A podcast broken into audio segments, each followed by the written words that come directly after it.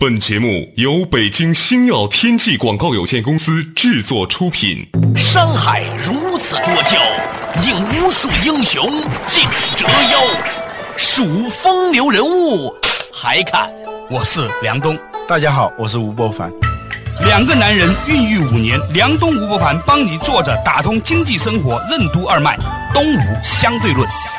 好戏马上开场。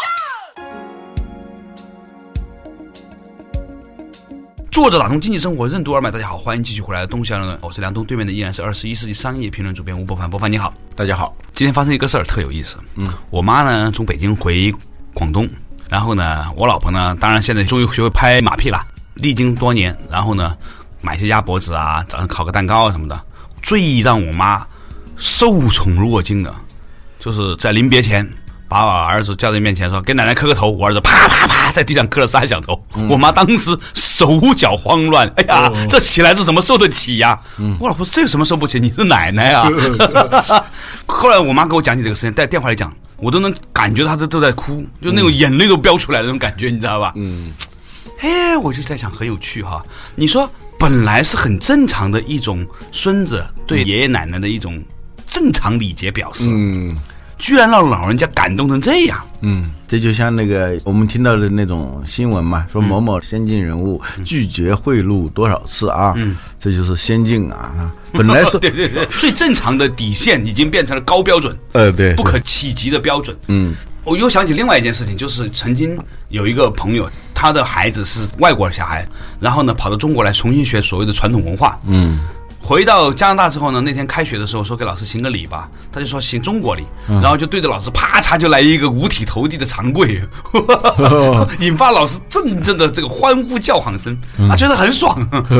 当然我不是说要求大家都学下跪，而是说一些。有趣的礼节或者一些本来应该有的礼节，为什么在我们现实生活中没有了？嗯，我有一天突然有个很大的感慨啊，因为我们现在自己在做事情之后呢，嗯，也算是一个老鸟了。然后呢，就一些小朋友经常会在我们身边，比如说这个小朋友，你愿意帮他一下，给他写个条子，或者托他去找谁谁找谁，嗯，让某一个公司的人哎跟这个朋友聊聊天，或者给他一个机会，嗯，我们也是被贵人帮过的，所以现在有能力的话就多帮点小朋友哈，嗯。但是我认真观察了一下自己的行为，我发现。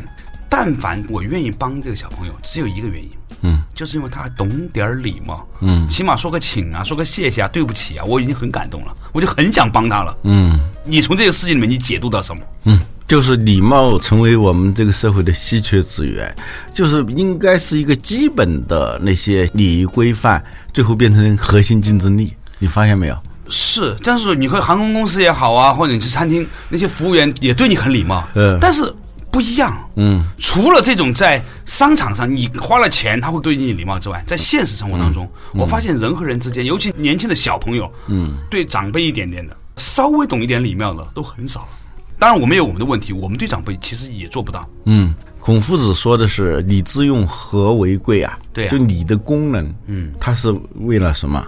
是为了制造和谐的关系。和对，从最低层面上说，嗯，它是一个人际关系的一个润滑剂。嗯，从更高的那个层面来说，它甚至是一种催化剂。嗯，就是能把一一些本来该发生一直没有发生的事情让它发生。嗯，有时候人与人之间啊，经常会陷入到一种僵局当中。这个僵局是什么呢？就是这个事情，我等着你来主动。嗯，你呢也等着我来主动。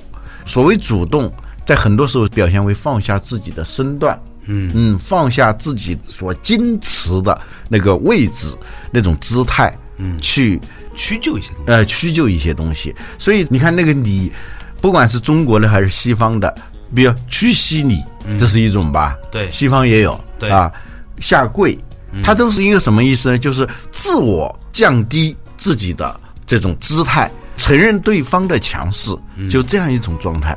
所以你的本质是一种打引号的自我矮化。但我们平常呢，对于自我矮化是有一种恐惧感的。人呢，在幼年、在童年的时候。他没有这种恐惧感，因为他本身就是很小的。对，所以你说你儿子梆梆梆磕三个头，我也想起我儿子小时候，对，他也真的是磕的梆梆梆三个头啊。过年的时候，他很认真啊，他觉得很投入的那个磕。他没觉得他自己有多么被矮化。对，现在可不行了。现在很礼貌的叫你一声，给你端一杯茶，他自己做不出来。有时候如果他端的话，你都会觉得肯定犯什么大的错误了。对你小子干嘛？嗯，反过来我会觉得受宠若惊的那种感觉，或者是他是不是有什么事情要求我，是不是犯了什么过错？这都是在特殊情况下才会有这种情况。很可笑啊。嗯。礼是什么？礼是一种尊重的艺术。嗯，曾经我做国学堂的时候采访过一个老师，讲什么是礼。他说，古代的礼记里面它是分成不同的层面的，礼天、礼地、礼人。嗯啊，以前你看那个天子啊，做那么多的祭祀，日月啊、星辰的天呐，是吧？我们北京的天坛、先农坛、地坛、日坛，都是对天地的尊重。对，但是呢，在对人的尊重上面，他也有他一系列的做法。嗯，为什么那个时候这么强调礼？嗯，我觉得呢，实际上大家发现。其实彼此之间逻辑不一致是很正常的，嗯，价值观不一致也很正常的。但是如果大家都能够在理的层面上达成一致的时候呢，这个事情还有商量的余地，嗯，这个社会是比较和谐的。今天我们都讲叫做和谐社会，嗯，但是我们对于理的理解却是非常肤浅的，嗯。一些简单的标准都做不到，更不要说更深入的。嗯，你看现在社会强调什么？强调我能，嗯，强调我的地盘听我的，它的背后全部都是什么？都是我比你厉害，嗯，我是对的，你是错的，嗯，整个的在提倡这样的一种价值观。对，在日本文化里头，它是特别强调礼的这个重要性嘛，嗯，所以西方把日本这种资本主义叫儒教资本主义，有什么特点呢？基于家族这样一个核心。然后，它的日常的运行的规则，不管是在法律层面还是在道德层面上，带有很多的那种家法，嗯，宗亲，对这样一种特征啊。比如说，在日本，它是那种财团，嗯，也可以说是一种公司的治理方式，也可以说是一种经营模式啊。所以叫会社嘛，他们叫。对这个财团，它是什么？就是比如说，我是一家汽车公司。然后呢，在西方的那种资本主义体系下，它是完全按市场规则嘛，啊，就是公平交易，用这样一种方式。在日本呢，它是采取呢是把这个包括是上下游的，它都把它统合成一个家的那种概念。嗯，比如说我是一个汽车厂商，这个零部件厂商呢，它在建立的时候，我往往是要给他出资的，而同时呢，他也要买我的股票。用一种不管是什么形式的啊，就是交叉刺股这样一种方式，这样呢会导致一个什么？就是一损俱损，一荣俱荣，呃，这盘根错节，用这样一种方式，哎，这一种方式竞争力有时候是很强的。丰田在美国出这个质量问题，其中一个原因就是在美国它没法推行这样一种方式。就是供应商跟他之间没法形成这样一种类似于家族的这种方式。啊，大家彼此之间在生意上的伙伴都是各种意义上的亲戚。对，因为对供应商来说，如果他生产劣质的零部件，最后生产出来的汽车是劣质产品的话。他也会受到伤害，因为他是持股的嘛。对，所以呢，我们今天的话题呢，就是从小朋友一些简单的礼讲起，突然意识到我们这个社会已经全面进入了一个失礼的状态啊！稍事休息，马上继续回来。东吴相对论，为什么有的人会更容易获得别人的帮助？礼貌为什么在当今社会如此稀缺？为什么说礼貌是人际关系的润滑剂，甚至是催化剂？在家庭教育中，我们如何让孩子更懂礼貌？礼的本质是什么？为什么说礼的核心是尊重的艺术？欢迎收听《东吴相对论》，本期话题：尊重的艺术。作者打通经济生活任督二脉，大家好，欢迎继续回来。东西二论，我是梁东，对面的依然是二十一世纪商业评论主编吴伯凡。伯凡你好，大家好。刚才呢，我们讲到一个话题啊，就是讲到说，现代当今社会，除了一些在生意场上或者是服务场所，比如说包括飞机上，它也是一个服务场所，是吧？啊，餐厅这种。由于职业的需求变得很标准化的礼以外，在人际之间的礼变得越来越少见。如果一个公司招了十个年轻人进来，嗯有一个年轻人会常常说对不起，请谢谢，然后你见到领导稍微鞠下躬的话，我敢百分之百的保证，他一定是最早被提拔的人。嗯，这样说有点庸俗化啊，庸俗化有点鼓励马屁文化的嫌疑啊。但是呢，这里头说明一个问题，就是一方面我们这个社会有很多很多的礼仪，啊，各种各样的商业礼仪，啊，你在享受各种服务的时候，你都能享受到。但是这种礼仪它是一个市场化的、可以定价的一种方式，呃，就你得到的这种礼遇，嗯，是你出了钱的，对。如果你不是他的顾客，你就不可能享受这样的礼遇。什么意思呢？就是说，我们好多的礼貌啊，其实是一种工作，嗯，是一种就是分内的，就是在职责范围内的一种必做不可的事情。但是，一旦你不处于这个交易的市场当中的话，你马上你会认为这个没必要嘛？我给你讲个一个事儿，我突然想起来，前两天我不是看那个赖声川的十三角关系嘛？嗯，其实这个故事很简单，就几个主人公。讲一个男的徘徊于他的太太和他的情人之间，嗯啊，我留意到一个细节，嗯，当这个男人回他自己家的时候呢，他老婆永远是坐在沙发上的，要不是抱怨，要不是生气，嗯，那他去情人家的时候呢，就一直有一个标准动作，这个女孩子呢就会拿一双拖鞋给他，嗯，这个可能只是一个话剧导演设计的一个语言，嗯，但是我发现了，嗯，现在很多家庭，嗯，不和谐，就是因为这个太太连基本的对丈夫的礼貌都没有了，嗯。而且，尤其是他们的丈夫看到他们的太太在外面职场上对客户是那么有礼貌的时候，嗯，他所形成的反差，就导致了绝大多数的这种销售女、marketing 女回到家里面跟老公打架的主要原因。所以我们所讲的礼，它不是一个在交易范围内的一个礼，而是为产品被出售的，对，它是一种对人对事的一个一以贯之的这样一种状态。对，有的人呢就在公司里头对上级，嗯，他觉得。可以有利可图的时候，他会很有礼貌。但是呢，他本质上是不认可这种东西的，这不是他的行为习惯，对，这不是他的价值观。所以一旦他在脱离这一强势的时候呢，他完全是粗鲁的、无理的这样一种状态。现在许多中国家庭呢，小孩子对父母都是这样。嗯，那我分析的主要原因是，比如现在很多八零后、九零后，嗯，他之所以对父母这么粗鲁，是因为他的父母在年轻的时候对他们的父母，嗯，就不怎么有礼貌。嗯，他就没有演给他的儿子看。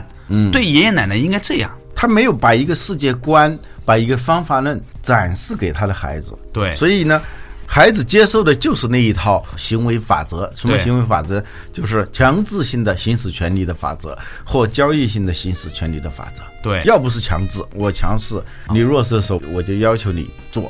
呃，交易呢，就你今天扫扫地，我给你多少钱？现在很多父母都是用这种方式在教育孩子的，很可怕啊！考试考了就多少分多少钱？对，积分啊。呃，如果掉了多少分呢，就进行惩罚。他恰恰没有一种就对于孩子的尊重。所以说，礼是一种尊重的艺术，这是核心的东西。尊重它不只是说晚辈对长辈的那种尊重，包括长辈对孩子的这种尊重。他犯了错误，你在。教育他的时候，你也要对他保持一种尊重啊！你在强势的人面前，你保持一种尊重；你在弱势的面前，同样也同样保持一种尊重。它变成一种行为法则，变成一种习惯，它不是一种技法，是一种心法。这才叫我们所说的礼啊！现在这个礼被异化了，它被商品化了。嗯，我们一说到礼，就想到礼貌啊，就是有礼的那个表现。对不起，谢谢，请。其实本质它不是这个东西。它的背后其实是什么？实际上就是对自己的那种重要性的一种克制，所以克己复礼啊。用现在的话说，就是从一种整体主义的视野和生态主义的视野来看待你跟别人的关系，而不是一种机械论的那种方式。我按一个按钮，你就给出一个结果，是这叫机械主义。这个礼呢，是一种就是其实是背后的谦卑。嗯，我认为这种背后的谦卑源自于哪里？哈，嗯。有一次我去一个佛学院，我可能在跟我讲过这个事情。我在一个佛学院的时候呢，看见墙上的黑板上写了一句话，他说：“如果因为你的存在而令到旁边的人觉得愉快、喜悦、温暖，生活有生机，那么你就在逐渐的行佛道了。”嗯，那我对这句话是很有感触的。嗯，就我们之所以要有礼，实际上是一种修养。这种修养是什么？是修剪自己的傲慢心，养成自己的谦卑心的这样一个过程。嗯。不是说我们拿它换什么，而是当我们建立起这种习惯以后，这个习惯包括行为习惯和心智习惯的时候呢，嗯我们其实不那么容易受伤害。为什么？因为当我们傲慢的时候，我们就会容易生气，我们就容易被伤害；当我们谦卑的时候，你就没有办法受伤害。呃，原因还不仅仅是这个。嗯，我们说了，就你呀，它是一种对于整体的，嗯，对于整个生态的一种关注。嗯哼，原因就是你不要以为一个结果就是一个单一的行为导致的。有很多的结果都不是由单一行为导致的。对，但一般的无礼的人啊，就是缺乏礼貌、缺乏礼的那个修养、修养的人吧，他往往考虑问题都是单一的。嗯，所以他求别人的时候，他会表现的，他并不是不懂礼啊，但他需要的时候，他可以表现的非常娴熟。嗯，这才是我觉得这个当今社会可怕的地方。嗯，并不是人们不知道这样好，嗯，而是当他觉得我没有需要的时候，我就不这样了。对，稍事休息，马上继续回来。东吴相对论。为什么说懂礼的人是从整体主义和生态主义的视角来看待世界的？单一因果的世界观有怎样的弊端？学会尊重每一个人、每件物品，为什么会让我们变得敬畏和谦卑？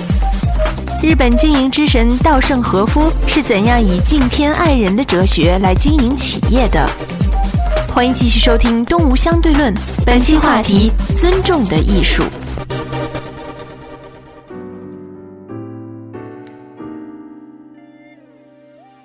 做打通经济生活，任督二脉。大家好，欢迎继续回来。动物相对论刚才讲的一个事情啊，我们其实很多小朋友并不是不懂得礼貌，嗯，他们也知道在需要求人的时候，碰见一个大客户的时候，碰见长辈的时候，他会表现出来对不起、谢谢、请，然后呢说话很慢，看着你，然后听听你说完。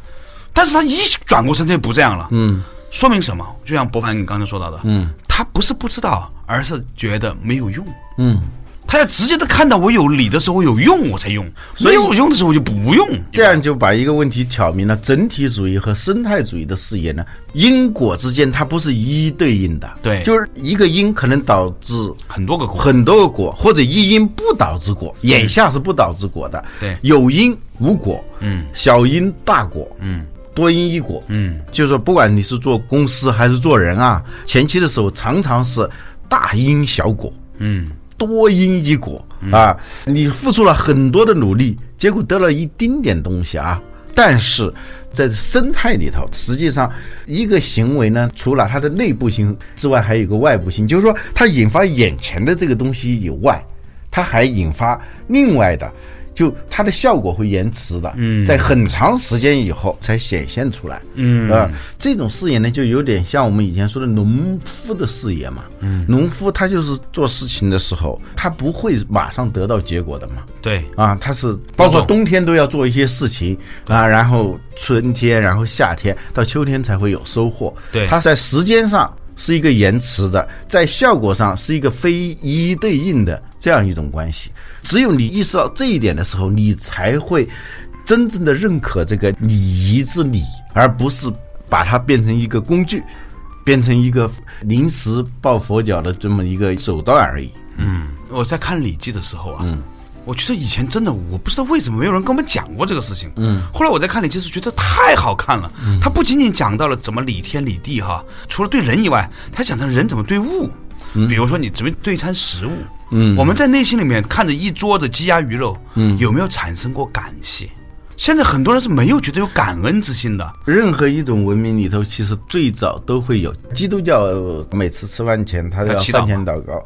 但我们中国道教也有，佛教也有，其实儒家也有。对，叫什么一粥一饭，嗯，当之来之不易啊。对，就你在吃饭的时候，就不要以为这个东西是你的，嗯，而是被赐予你的。嗯，这个视野是很不一样的，就是你的，我是作为所有者，嗯，我爱怎么处置怎么处置。对，你这心态和你这个东西是别人赐予你的，这个心态是很不一样的。如果时间一长的话，一个人认为这些东西都是我的，和另外一个人认为所有他现在拥有的东西都是别人赐予的，他心存感激。他的行为方式是非常不一样，脸上的那个肌肉的纹路都不一样。对，所以呢，他是深入到骨髓的那种敬畏和谦卑。嗯，他用这样一种态度去对人对事。比如说啊，你观察一个员工，观察他内心啊，是不是一个懂礼的人啊？嗯，你就看他怎么放东西，你都能看。一个杯子，嗯，他是喝完水咕噜咕噜一下子往这桌上这么啪一下一放，还是对这个茶杯很尊重的？很关注的把它放下去。对，这个好像是一个很小的一个细节，但是你都能反映这个人对人对事的一个态度。嗯嗯，说的庸俗一点啊，一个女孩子就这么一点点区别，就决定了他这一辈子能嫁什么样的人；一个男孩子就这么一点点区别，就决定了他这一辈子的成就。我真的这么看。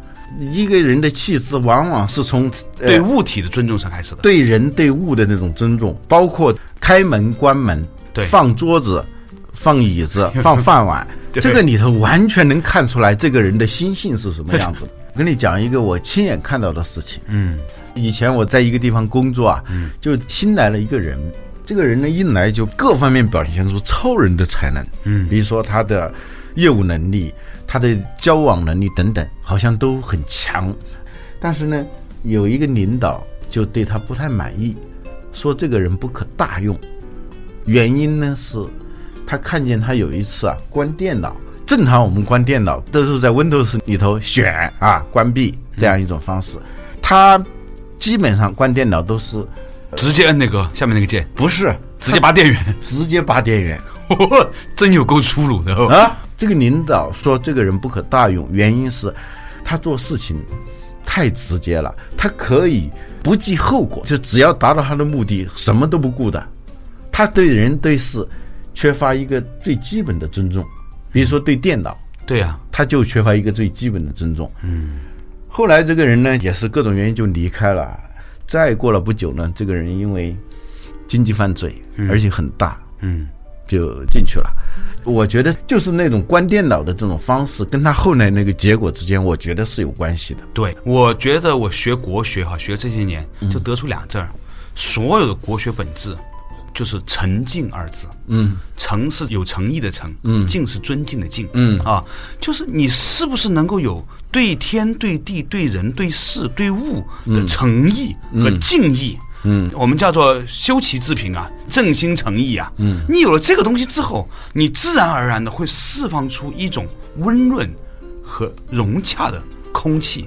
嗯，所有人都愿意和你在一起共事，那么你自然就能够每一天都迈向吉祥。嗯，如果你这个人在你看得到的势力范围之内，你表现出了礼貌，嗯，那是因为你觉得他需要。嗯，在看不到的地方，你表现出了你的粗鲁。